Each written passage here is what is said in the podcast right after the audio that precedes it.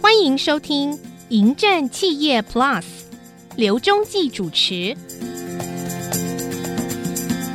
迎战企业 Plus，我是刘中继，继续邀请清华大学科技管理学院的安富金融工程研究中心三位老师到节目里面来跟我们谈这个房价指数。今天我们继续来谈啊，还是一样请呃院长林哲群林院长。安富金融工程研究中心的执行长马瑞成马老师，以及房价指数计划主持人黄玉磊黄教授来继续到我们节目里面来。好，三位好，主持人好，刘大哥好，是是，三位啊，上次我们谈的都很精辟啊，很精彩，哈哈。上次院长有谈到了哈，有政府有些机构已经在开始使用这些这些数据资料了啊，你们所提出来的报告，我我想这边请教院长哈，对。成立这个金融研究中心呢？你们自己本身认为它的价值在什么地方？发挥到什么样的功能？其实我印象中，在一开始第一集的时候，我有提到说，基本上来讲，我们最重要是要成为一个产官学的一个交流的平台。嗯嗯。因为学校来讲啊，它基本上是最中立客观的。嗯。回到来讲，我们完全没有盈利的那个需求嘛。对。但是我们在做任何的分析的时候，一定是秉持比较比较公平的、比较透明的，就像。啊，我们讲的这个清华安抚房价指数一样，嗯啊，那我就从这个房价指数来辅助我说，哎，这个中心的这个价值在什么地方？比如说，我们今天推出这个房价指数，那很多人可能普罗大众会问说，哎，其实这个对我们有什么好处嘞？可是各位可以想看一个场景哦，如果今天我们要投资一个市场，那如果没有一个讯息的话，其实这基本上来讲会像瞎子摸象一样，这是非常痛苦的。那如果借由这样的一个平台，那就像我刚刚提的。其实政府有很多机构已经做在在做这个参考，嗯，那金融机构也有私底下在跟我们咨询这些事情，代表了说中心现在所提供这个指数啊，嗯，是某一种程度上是得到认可的，嗯，那大家可以从这个指数上的一个改变啊，趋势的的一个变化，可以最起码可以了解一下说这个市场，嗯。啊，那这个市场告诉你说，在这个情况之下，你要是否要进场的判断，就好像我们在投资股票，对，股票我们也有很多参考的资料啊。那到底要不要进场，是你自己要有一个做决定的判断嘛？可是到房房地产这个市场，实际上过去是比较少的。过去常常有的是政府它本身它有它自己的指数，嗯，那私人机构它也有它的指数提供。可是人们就会问啊，因为你并不是一个比较中立的一个客观的角度嘛，我们对这些指数的提供，基本上来讲会比较保留。那你学校提供的话，它相对是一个客观，那我就可以利用这些资料来来做一个参考，那对我投资上来做一个判断。嗯，那甚至国外的这些投资者要进来的话，你如果很透明的话，他对台湾的市场的能见度，他也会提高嘛。相对来讲，这个资金进来就比较没有忧虑啊。是。那再就是说，都就金融机构而言呢，金融机构讲的是一个信用上的一个控管、寿险嘛。嗯。那你房贷呃买房子的话，其实房贷一定要搭配嘛。那你房贷是随时你要去 monitor 的，嗯，那你要有一个这个房价指数来做一个客观的判断的话，可以辅助银行他在做这个决策的时候，或者控管在在做第一开始的授信，那未来做这个房价一个信用的控管的时候，他有一个依据。嗯嗯。最后补充一个很重要，台湾最近都在讲这个以房养老啊。嗯嗯，对，以房养老。可是我们这个，我已经很认真在思考这个问题了。我就想说，跟你们差很多啊。这个东西啊，就跟大家再提一下，就以房养老，为什么我们这个房价指数有它的帮助性呢？我们现在这个黄老师啊，就在帮中心啊，在做一个事情啊。嗯，好，我是希望他呃花一点时间，呃，现在要提供未来三个月到六个月嘛。那其实像美国啊，他已经有提供到二十年。或三十年未来房价的一个趋势，对，那以房养老就是看你未来的这个房价趋势。如果你有这个趋势出来的话，那金融机构他也会了解这个未来这个房价，它在二十年之后，它的成长或者是怎么样的一个趋势，他对于他要不要贷这个以房养老这个房贷出去给这个老人家，他自己也比较有信心嘛。所以这个对政府来讲，对金融机构跟对我们这个英法组，其实都是三赢啦。那最后如果政府可以借由这样的资讯来做一些政策上的判断，对。那我觉得这就是这个平台、这个中心的一个价值所在。嗯，好，院长在今天的一开始开宗明义讲的很清楚，天高地阔了啊。那我想请教马老师啊，哎，您是执行长，像这样的数字，可能不是很多人都看过，嗯，对啊，因为我我也是上网去看。是，那您觉得哈？我问了问您，请教您问题，这边所做出来的这些评估啊，这些数字啊，嗯，跟一般市面上的。很多，比如说呃，房屋中介啦，或者开发公司啦，或者很多网络上的这些，因为所做出来的有什么差异？第一个，我们这个在做这个房价指数，学术性第一个高啊，它因为它没有可信度高，呃，比较它是很客观中立的啊因为它不盈利嘛。没有没有盈利的 这个目的性在啊，所以我们的这个数据是一个基本上上一集黄老师有特别说明过啊，它是一个都是公开，就是政府公开的这个内政部的实价登录的这个所有的这些数据。跟整个政府不同部门啊所公布的这个总体经济的数据啊，把它整个放到我们的模型里面，我们把它做出来的一个这样子的一个指数，所以它跟可能市场上的一些可能大家在聊的啊，就是说可能有些是跟着自己，因为第一个台湾也很说小也不小，它不同的县市、不同的行政区，它每一个地方它的走势不太一样。很多人可能针对他自己，我在台北市大安区，还是我在新竹的这光复路这边，嗯，还是在哪边，大家就是感受啊，是一个很很局限啊，在他自己接触那个点。那我们的基本上是涵盖的面是是很很广，所以就是说在呃很多人看到我们的指数会觉得，哎，台北市在过去这几个月的房价好像说。真的已经止跌了吗？可是很多人的感受觉得，哎、好像房价好像还有在修正的一个现象。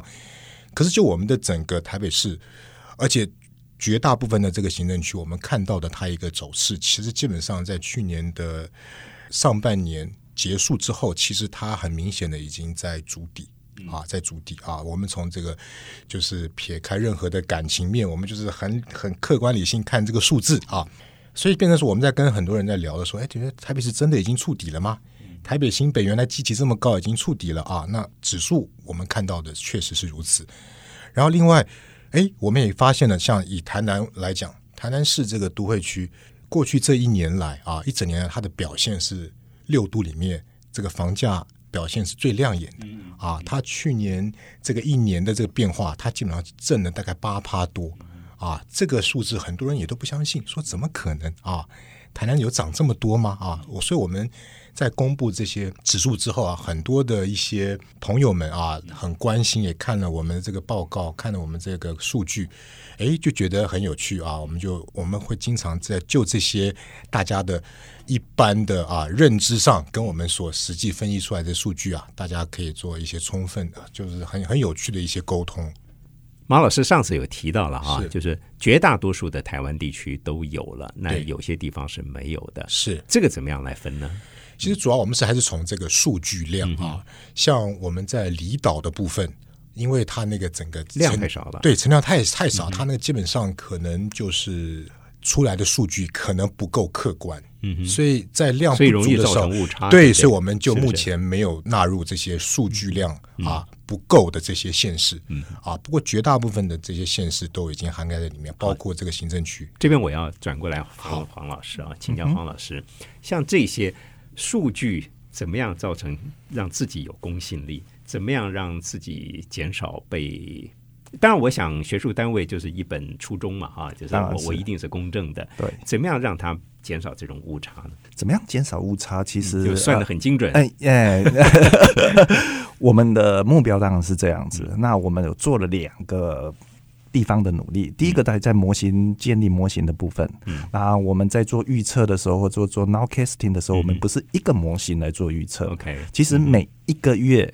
每一期每一个行政区，我们大概用了十几万个模型。哦，对，啊，从里面再去做呃某种 combination，嗯嗯，对，然后做一个比较客观、比较呃好的一个预测结果，这是第一个部分。那第二个部分呢，在我们模型设计的时候，我们也有所谓的呃类似 AI 的学习的这种过程。如果我们这几次做预测的不好的时候，或者是有一些误差的时候，我们会把这些误差给做 correction，做 error correction，就是把误差给做校正。对，做修正，所以透过这两个部分，那我们希望望我们所做出来的预测结果，那当然是会越跟市场越接近是越好。嗯，那除此之外呢，我们也会有一些呃雨情的一些分析，然后看看说，哎、我们所做出来的预测跟我们雨情雨情的分析是不是 match，是不是有有有符合，跟大众所想象的是不是有符合是？所以透过这几方面，然后我们来做这样子一些呈现。我我接着想请教哈，从去年十一月到现在哈，我想请教林院长，你觉得这个指数这个发布了之后啊，嗯嗯，啊，已经产生什么样的影响了？您所看到的？OK，我回到这个问题，我先补充一个小点呢，就是刚刚我节目上我们有提到啊，就是说我们这个指数好像因为资料上的稀少性啊，有一些地方没公布嘛，对对。可是我们其实内部已经慢慢在补强了，其实将来像马祖地区也可以有。这样的一个，哦，现在没有吗？现在没有，所以未来其实也会有。那就回到这个这个问题，其实从这个十一月公布到现在啊，其实我觉得最有趣的地方是，一般我们社会大众都会认为啊，其实，在房地产市场它是一个很抗通膨的东西。对，是，也就是说，它基本上你买它好像可以对抗这个通膨。嗯嗯。那实际上根据这个资料来告诉我们，那台南、高雄他们的成长是有的。嗯，因为通膨实际上在一点多嘛。那它的成长如果说超过大概七趴或八趴，通膨大概都在二点几，远远都远远都超过这个通膨。嗯可是你看到台北市啊，这是最有趣。台北市其实成长它只有不到一啊，可是它通膨又比它这个一还大。嗯嗯，所以就基本上如果说没有这个指数，其实有时候我们的观念上还是根深蒂固认为，哎，房地产市场实际上是一个。呃，抗通膨的一个商商品啊，嗯，但是我觉得如果有这样的一个指数之后，那中心提供的指数是比较全面性的，嗯，也就是说它是全国六都跟这个行政区，嗯，好，那那将来还会推出这个这样透天的，嗯，那比较全面性的话的话，那他就可以因地制宜啊，嗯，并不是说你就是啊，就是说在学校学的概念啊，这一定是抗通膨的东西，所以你就按照这样的原则去做你的投资上的一个判断，嗯，实际上来讲，你可以用这个房呃这个房价指数的资讯。啊，让你来当一个参考，事实上是，呃，就以抗通膨来讲，这是因地制宜。嗯哼，所以我觉得这是一个，我认为目前来讲是一个最有趣的一个发现。对，好，我回到这个马老师啊，好，会不会觉得你们这个自己本身也存在很多风险啊？比如说很多市场上的人士会说，基于本身的利益，我们讲了，基于本身的利益来挑战你们，来质疑你们，会不会有？你你们会不会有这样的估计？其实目前为止啊，毕竟我们。去年十一月才正式开始上线，正式每个月公布。现在刚好一季了嘛，差不多一季了啊。嗯啊，其实你说真正挑战的没有，就是应该感兴趣的很多啊。啊，真的吗？对，倒没有说是挑战了，因为毕竟我们是一个就是一个学术啊单位，我们。还是回到我们之前在强调，首长会说你们这个影响到我的政绩。不过因为过去这这段时间，其实大部分的现实都表现的很好啊，所以应该应该这个没有这样子的问题啊。目前啊，所以其实我们目前看下来，整个来讲，我们因为还是很客观、很中立啊，嗯，而且确实台湾过去这这段时间的方式已经慢慢稳定，而且很理性啊，所以基本上。刘大，你刚刚讲那个问题，目前还没有发生啊，还没有发生啊。不过我还是借着这个上一集啊，我们的节目当中有聊到这个武汉疫情的这个 这个可能对经济有没有什么影响啊？我想要补充一下，按照我们看到我们最近的这个指数的这个公布啊。当然也鼓励我们的听众朋友们，在每个月啊的第四个礼拜的星期四，可以到我们清华大学我们中心的官网上啊，可以来看啊，因为这都是一个免费公开的资讯啊。我们的这个最近的数据有看到，基本上整个武汉这个疫情对于台湾房市确实目前看起来没有太大的一个影响，指数还是跟过去这。这几个月，包括过过去一整年的一个走势，基本上是一个呈现一样的一个趋势，是一个很平稳的、逐渐往上的一个这个趋势啊。可能大家受到这个一般大众传播媒体了，看到大众传播媒体都是口罩在哪里了？对对对，消毒水在哪里？对对对那个影响可能比较对对房市，尤其对住宅啊这一块，其实相对影响我们看是比较小。当然，我们也认为。商业不动产这一块啊，尤其可能是大家知道的饭店啊、旅馆，甚至一些所谓的店面啊，因为毕竟这个大家都不太敢出门了啊，不太敢往外消费，包括我们呃这些可能海外的一些要来台湾的一些游客也在减少啊，所以在这一个商业不动产领域有有影响。可是我们这个中心公布的这个安富房价指数，它主要是针对住宅，嗯。啊。这个目前我们观察到的是还是很平稳的一个这个现象。嗯哼，好，那您这个哈，像我看到的数字啊，都是从这个呃拿的一个参考的基准是这个通货膨胀，对不对？嗯，好，通货膨胀，我想大家全世界各国都希望能够达到维持到二点几，对不对？那如果高于这个或低于这个，它都是一个是一个正常或不正常、理性或不理性的一个一投资。用这个通货膨胀来做，就是我们对民众来说，用这个参考是一个比较好的观察指标，是是是。不是？其实刚刚我们那个林院长也简单聊了一下，嗯那我们会这样子建议了啊，就是我们中心公布这个房价指数啊，如果以全国来讲。我就直接用数字来说，过去这一整年的房价指数大概是一个正的四点多趴的这么一个数字，高于通膨，高于通通膨，大概我们台湾大概是在一点多，还不到二、哦啊。哦过去一整年大概不到二，一点多趴。那我们会建议把这个台湾的一个利率的一个成本加上去，嗯嗯，来做一个比较，我们会觉得更恰当。是你光是拿一个房价的一个指数跟一个通货膨胀率去相比，我们觉得不够。我们建议会再更保守一点的去把资金成本也加上去。也就是说，以房贷利率来讲，如果是在一点六趴，通货膨胀率也是在一点六趴的话，嗯这样加起来是三点二趴。嗯那如果台湾的整个房地产市场的一个趋势啊来讲，如果是比如说超过三点六趴，嗯，台湾过去这一年是应该是正四点三四趴左右。嗯如果是这样子的一个数字，我们会认为说，房地产确实在台湾今天的台湾，它是具备有一个抗通膨的一个这样子的一个效果啊。所以我们简单讲就是说，可是这个也是呃要看地，就整个全台湾的一个数字啊，数据我们看起来的实际有这样的现象。可是如果把它拆成这个，就是看个个别县市的话，就未必了啊。以台北市来讲，刚刚我们同样通货膨胀率。跟这个利呃这个资金成本利率啊超过三点多趴，可是台北市在过去一整年的一个房地产的一个走势，虽然已经筑底啊，在筑底了啊，没有再持续往下修正，可是它基本上大概是年化大概正大概零点多趴，一趴都不到。嗯，所以如果说在台北市说啊，我要投资一个不动产，啊，说这个可以抗通膨的话，我们会认为会在现在这个时间点可能不是一个。很理想的一个时间点，而且可能没有办法做到抗通膨的这个效果。嗯嗯，啊，所以做一个补充，谢谢。是是。好，我再请教黄老师哈，像这种数字啊，因为您学数字啊，你是清大校友吗？哎，不是，不是啊，那本身就是学学统计学。学学统计、是吧？学计量的。像刚刚这个马老师讲的这个利率啊，嗯在整个来说，它它是很重要的影响，就是成本嘛，对对不对？没错。那会有这种，比如说像利率啊这样，在计算的时候会有一些加权的情情况吗？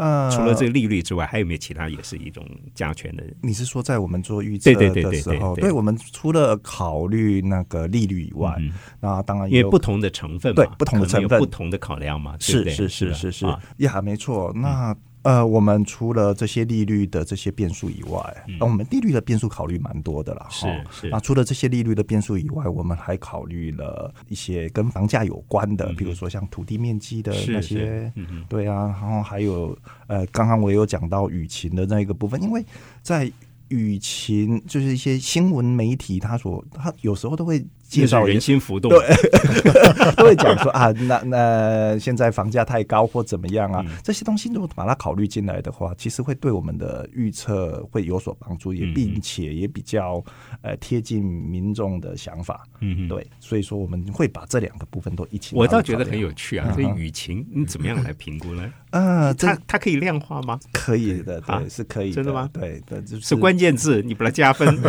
文字探呃，勘文字探勘文字探勘文字探勘的这一个部分，嗯对，那这个部分其实呃，在学术界已经用的很多，然后并且已经有很多很多的一个技术可以帮助我们去把这些文字的 information 给量化出来。这点我倒要再继续请教，因为我通常我感觉到，我自己本身做电视新闻出身的，到现在来看，在二十多年前跟二十多年后，现在的大众媒体啊，它是呃。呃，情感跟情绪大于这个说明跟理性啊，所以我我倒觉得你说用语情来做文字探勘，呃，怎么做吗？怎么做，还有它的精准度啊，呃，精准度 怎么做？怎么做的部分，其实学术上会有一一套标准的一个做法。对对那你刚刚您讲您讲到的那个关键字的这个部分，这是一个最简单、最基本的一种做法。嗯嗯对，那除了这个之外，还有一些模型啊，还有一些、嗯呃 AI 的这些模型都可以来善加利用。那精准度的部分，其实呃，我们啊，并且就是我们现在舆情的部分跟总体资料的部分，我们两两部分的资料我们是一起合合在一起的，所以说不是只有靠舆情来做分析的，然后这两个部分我们是相辅相成的，所以说呃也不会偏颇到哪一个部分。是对，就是呃我们所以你那个舆情是当成辅助工具呀辅助的一个工具而已，是是对，并不是一个主要的一个工具是。好，我觉得好像还好多问题还没问完啊。我下一次我要觉得我要请教说，这些数据，第一个，你们长远的规划，嗯，不是只有现在这个样子嘛，对不对？哈，好。第二个就是说，它可能可以运用的应用的部分，跟民间可以呃市场上可以怎么样抓，用你们的 data 或用你们的资料，可以再做什么延伸性的运用，好不好？我们再来请教三位，谢谢三位，谢谢谢谢谢谢您收听谢谢，再会。